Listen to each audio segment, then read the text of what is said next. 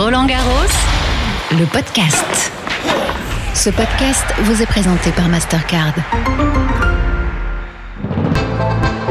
Bonjour à toutes et à tous, bienvenue dans Roland Garros, le podcast, la balade sonore qui tous les jours vous fait découvrir l'envers du décor. Fermez les yeux et laissez-vous guider. On connaissait l'homme araignée, célèbre acrobate en combinaison moulante bleue et rouge. Savez-vous qu'il existe aussi une caméra araignée? La Spider-Cam.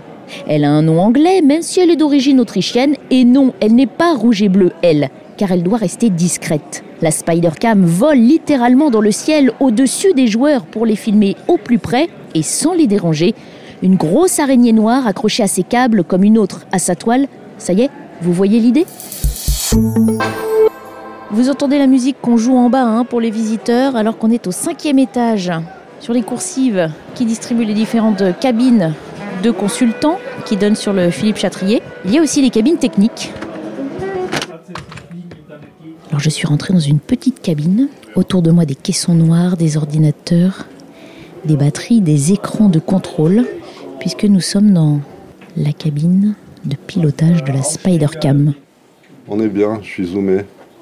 Du coup, je, commencerai simplement en allant en haut et je te laisserai dézoomer, tu vois. Tu peux, tu peux partir en diago. Euh, euh, Bonjour Patrick. Bonjour. Comment ça va? Écoutez, ça va très bien. Très heureux d'être là. Nous aussi. Parce que la Spider-Cam, rien que son nom, ça donne envie. Oui, oui, on fait de belles images. On espère que les gens les apprécient. Alors c'est laquelle la Spider-Cam pour ceux qui ne la connaissent pas? Ah, c'est une caméra qui vole au milieu du cours, pendue à des câbles, qui fait donc aucun bruit, qui dérange pas les joueurs et qui propose des points de vue spectaculaires. On peut s'approcher d'eux très silencieusement quand ils vont s'asseoir sur leur banc et les accompagner jusqu'à la ligne de service et à ce moment-là, hop, on s'envole, on disparaît. On imagine qu'elle n'est pas installée comme les autres. Ah ben non, elle est pendue à des câbles. En fait, on installe euh, quatre moteurs aux quatre coins du terrain. Il y a des poulies très hauts au-dessus de ces moteurs. Les moteurs déroulent du câble qui passe dans les poulies et les quatre câbles se rejoignent à la caméra au centre. Bah, si on raccourcit un câble, la caméra monte dans ce sens-là. hein, c'est assez simple. Voilà, ça a été inventé par des Autrichiens, des gens qui vivent au milieu de téléphériques. Ça leur donne des idées et puis voilà, ça donne le Spider-Cam. Top à toi. Donc qui dit caméra exceptionnelle dit euh, pilote exceptionnel. Tout à fait. Il y a peu de machines de ce genre-là. C'est de la haute technologie, des machines fabriquées à la main en Autriche. euh, Enfin voilà, c'est du très très haut de gamme. Il y a relativement peu de pilotes et d'opérateurs qui savent s'en servir. ouais. Moi, je sais pas, il y a une vingtaine de pilotes. Donc le monde entier se les arrache sur les différents événements qu'on veut filmer avec une Spider-Cam? Oui, tout à fait. Ouais, bien sûr. C'est grosso modo, on travaille que sur des big events, des événements d'importance mondiale, les Jeux Olympiques, Coupe du Monde de foot, ce genre de trucs. Et c'est pour ça que c'est une équipe internationale. En fait, avoir une équipe nationale, ça servirait à rien. Enfin, c'est-à-dire que c'est des gens qui auraient beaucoup moins d'expérience. On a besoin d'aller à l'étranger, de s'adapter, etc. Moi, par exemple, je suis un spécialiste du cricket, ce qui est assez curieux pour un Français, vu que c'est un sport pas très populaire chez nous. Mais bon, voilà, je suis tombé dedans grâce à cette machine et voilà, j'en fais beaucoup. Coup, vous faites le tour du monde des compétitions de cricket. Oui, tout à fait. Au lendemain de la finale, je pars en Inde. Oui, oui. Euh, Excuse-moi, du coup on a juste euh, fait un test avec un nouveau corps de cam et on a remis euh, celui d'hier.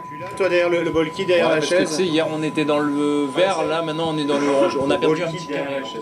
C'est assez particulier. Il faut vraiment, oui, beaucoup d'expérience et puis il faut connaître le tennis aussi, c'est très important parce que tous les joueurs ne réagissent pas pareil à la présence de cet objet étrange euh, qui est dans l'espace au-dessus d'eux.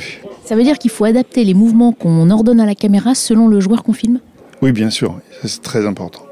Pour être précis, quand ils jouent, on n'a pas le droit de se déplacer. En revanche, ils ont besoin de se concentrer. Quand ils vont s'asseoir, c'est un moment de repos pour eux. Quand ils vont sur la ligne de service, c'est aussi un moment où ils se concentrent. Et on ne peut pas représenter une gêne. Donc, on s'adapte. Oui, il y a certains joueurs qu'on dérange, simplement ils veulent pas nous avoir dans leur champ visuel, donc on est tout simplement derrière eux.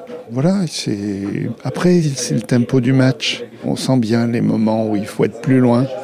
Et au contraire, il y a des moments où ils sont plus joueurs et donc là, on peut rester près d'eux et voilà. C'est beau ce que vous dites. Ça veut dire que derrière la machine, la caméra, il y a justement euh, l'humain avec ses sentiments, ses ressentis. Ah bah, bien sûr, bien sûr. Sinon, ce serait un, un métier euh, très pénible. Heureusement qu'il y a de l'humain. Bah, le tennis, c'est un sport qui met bien en valeur les sentiments humains. Et bah oui, on, on est là, on essaye de le servir au mieux. Stay on six. Je vais de côté par rapport à lui. Um, C'est à toi de voir, tu peux, tu peux l'amener de stand face. by Spider to bring him in Il to faut- the chair. Simon Il into faut the juste chair. être euh, un peu à gauche pour pas être dans le champ de la caméra 3. Patrick a désormais pris place aux manettes et à ses côtés, Philippe, qui pilote avec lui. Et je vais resserrer. Tu resserres sur lui. Non, sur les deux. Donc là, vous êtes deux aux commandes. Devant vous, donc le. J'ai envie de dire la manette, mais il y a deux manettes et un bouton emergency stop. Ouais. Comment ça marche? Oh, bah, c'est assez simple, hein. euh, ça va rappeler des souvenirs aux collégiens, mais donc voilà, c'est un repère orthonormé avec X, Y et Z. Il y a un joystick qui fait X, Y, un troisième qui fait la hauteur, donc le Z. J'ai presque rien compris à ce que vous m'avez raconté. On se déplace avec deux joysticks, l'un qui fait l'horizontale et l'autre la verticale. Voilà. C'est pour ça que vous parlez euh, continuellement pour ajuster les, les plans que vous réalisez. Ouais, tout à fait. À gauche. Je m'assieds, je- de la caméra au niveau du filet, hein, on est bien d'accord. Ouais, ouais, tout à fait. Patrick, qui est-ce qu'on entend là qui parle anglais? C'est le réalisateur Guy Tassel qui réalise énormément de tennis. Il a sous les yeux toutes les caméras qui couvrent ce cours. oui. Est-ce qu'il vous demande des plans particuliers parfois ou vous êtes libre Il en demande parfois, on se parle avant, surtout c'est assez rare qu'il en demande en live, mais ça peut arriver, oui, bien sûr. Là sur l'écran, il y a des spécificités euh, techniques. Ah oui, là, il y a plein de trucs. oui, oui, tout à fait. Il y a la tension des moteurs qui tiennent les câbles. Il y a un plan, il y a une vue en coupe du stade. Et je vois ma caméra se déplacer dans tout ça, oui, oui, bien sûr. La lumière rouge là, c'est quand on utilise l'image de la Spider. Exactement. Et je passe mon temps à regarder trois trucs différents, à savoir le cours, l'image qu'on est en train de faire et l'écran de mon ordinateur. Oui. Voilà. C'est comme surveiller des petits enfants à la plage. Tu sais, tu fais 1, 2, 3, puis tu reviens au premier pour savoir ne s'est pas noyé. Ben voilà, c'est pareil, je fais tout le temps 1, 2, 3. Ça sent le vécu. Ça sent le vécu, j'en ai 4. Tu pourrais être un peu plus à droite. Pas, pas, pas centré complètement, mais voilà, un tiers. Ah, tu te débrouilles un peu. hein. On a même le temps de se chambrer un petit peu, dis donc. Ça atténue pas la concentration, ça? Je m'approche du copilote. Alors, est-ce qu'on dit ça, copilote Copilote, c'est c'est le pilote de la caméra. On est tous euh, copilotes. c'est une grande communauté. Alors, Philippe, vous avez une console, euh, pardon pour le mot qui n'est peut-être pas approprié, différente de celle de Patrick. Pourquoi? Elle, elle ressemble pas mal quand même parce qu'on a tous les deux des joysticks pour euh, diriger nos- notre élément de la spider cam. Moi, je, je contrôle que la caméra et Patrick l'a fait voler. On va vers Simon, gauche. N'aie pas peur d'aller au, au plus bas. hein. Évidemment, on vient vous embêter parce que je vois que c'est de la concentration extrême dont il faut faire preuve pour piloter la Spider-Cam. Le pilote a besoin de se concentrer et on a besoin de se parler pour pas qu'il y ait de confusion entre nous et pas provoquer un accident. On doit donner des belles images, mais on doit avant tout faire attention à la sécurité. Il va venir vers nous, donc on, on- on- filet et je vole. Et je m'envole, ok? Si tu veux. Je te Non, suis. Non, non, contrarie pas tes idées. euh, on- Alors vas-y, démarre ton mouvement, moi j'élargis. Et comment tu me ramènes tout le cours là Comment je te ramène tout le cours bah, En montant, tu vois. C'est comme ça guidé que ça se déplace à 15 mètres secondes. Yeah, D'accord. euh, C'est tout simple, hein Ah, vous vous surprenez aussi l'un l'autre parfois. Il me surprend tous les jours. Qu'est-ce qui vous plaît dans ce travail? Bah, D'une part le tennis, puis cette sensation de voler. On vient tous de, de la machinerie en télévision, donc c'est tout ce qui est grue, travelling et, euh, et caméra robot. Et c'est la caméra qui donne le plus de sensations de vol et de, et de mouvement. Donc il n'y a, aucune limite.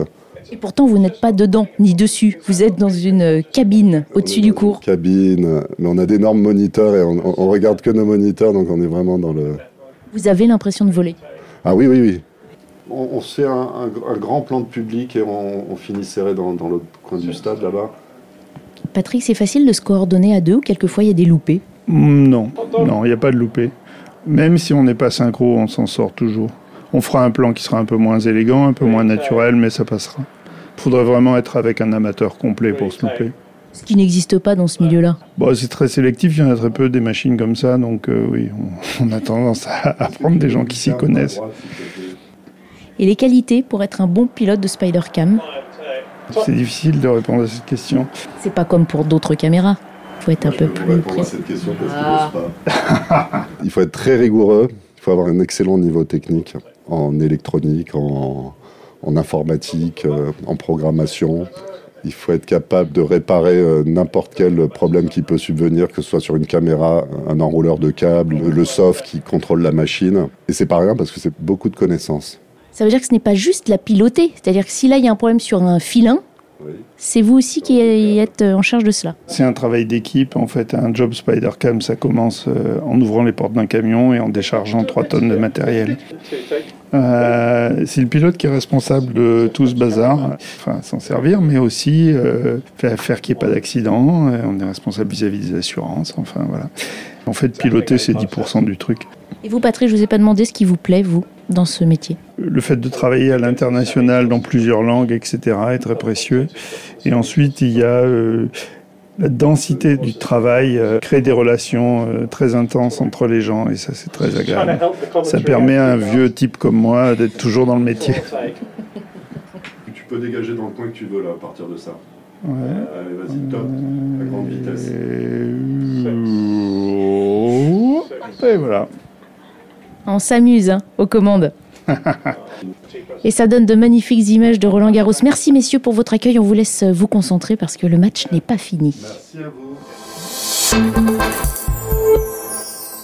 Ça ressemble à du tennis, mais ça n'en est pas. Ça ressemble aussi à du squash, mais ce n'est pas tout à fait pareil. À mi-chemin entre les deux, le padel continue de séduire de plus en plus d'adeptes en France. Initiation possible à Roland Garros. Allez, venez, je vous montre.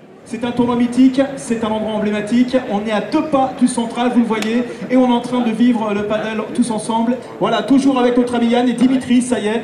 Et les gens sont vraiment infatigables, ils donnent de tout. Et pour saluer les personnes qui nous enregistrent en ce moment, bonjour à vous, tout va bien Bonjour, c'est le podcast officiel de Roland Garros. Le podcast officiel de Roland Garros est avec nous. Bah, écoutez, c'est un plaisir. Merci, merci beaucoup.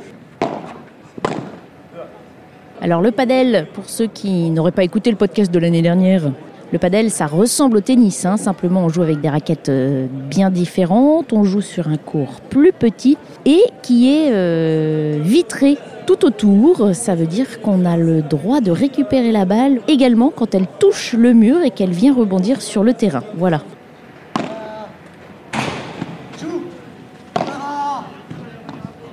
Qu'est-ce que vous en pensez du paddle Bah, c'est un sport euh, pas commun, mais qui commence à se développer euh, rapidement et c'est ça- c'est très sympa. C'est agréable à regarder, je trouve que c'est sympa. Ça a l'air d'être très bien même. J'aimerais bien essayer.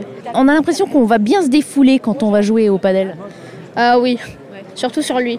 Ah bon? Ah bah ça promet un bon match. On peut taper partout dans tous les sens et la balle elle rebondit partout. Oui, on peut tromper les joueurs comme ça et c'est incroyable. Et comme ça, bah, on gagne le point et on essaye de gagner un set. Tu joues déjà toi Hein, un peu, un peu. euh, Ça a l'air bien. Ici, en plus, le terrain bleu, c'est joli, c'est spécial. C'est vrai que c'est très joli en bleu. Je vous vois essayer les petites raquettes là, ça Bah vous ouais, intrigue ouais. Ben non, ça, ça m'intrigue pas, ça me conforte à revenir un petit peu en enfance parce que la, la raquette junior me, me plaît particulièrement. C'est vrai que c'est des raquettes plus petites que- qu'au tennis. Euh, c'est des raquettes plus petites, mais elles sont aussi lourdes qu'au tennis parce que ça, je crois que ça fait un peu plus de 300 grammes. Mais le padel, c'est l'avenir du tennis. Vous en faites? Ouais. Alors comment vous pourriez décrire pour donner envie à ceux qui ne connaissent pas de, de s'y mettre? C'est surtout que c'est très ludique. Ça nécessite moins de physique, ça nécessite moins de technique, bien qu'il en faille quand même.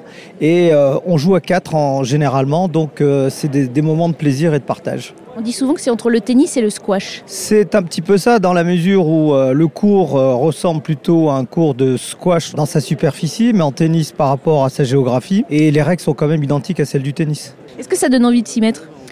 Le problème, c'est que moi, j'ai une famille de passionnés de tennis, mais j'ai jamais réussi à taper une balle.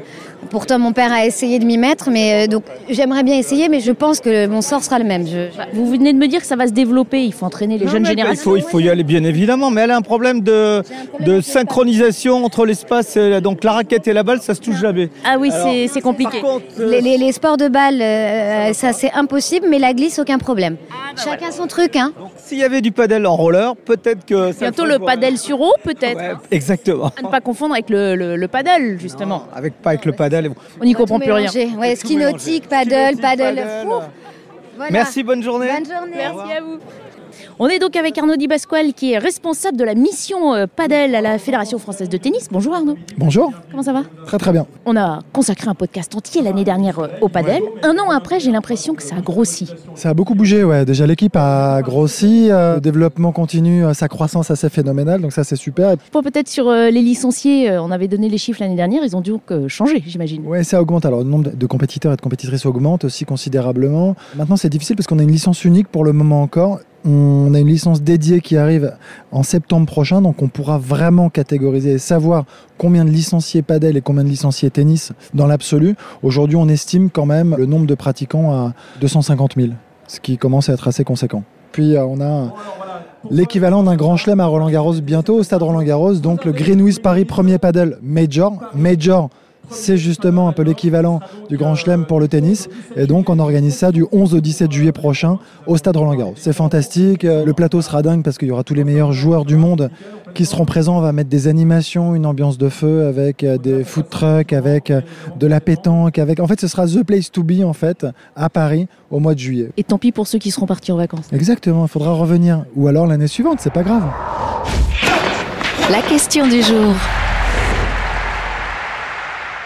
Combien ils ont de raquettes, euh, les pros Les raquettes des pros, Adrien Endurant, qui travaille au service cordage de Roland Garros, les voit passer toute la journée. C'est lui qui répond à la question. Pour les grands chelems, les femmes, on va être aux alentours de 6. Pour les hommes, on va être entre 8 et 10. Pourquoi cette différence? Parce que les hommes peuvent jouer en 5-7 alors que les femmes jouent au maximum en 3-7. Du coup, ça fait une consommation plus importante de raquettes chez les hommes si effectivement ça va en 5-7.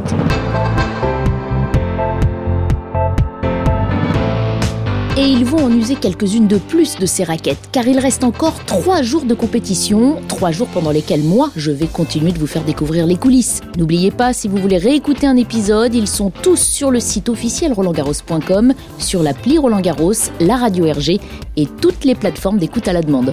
À demain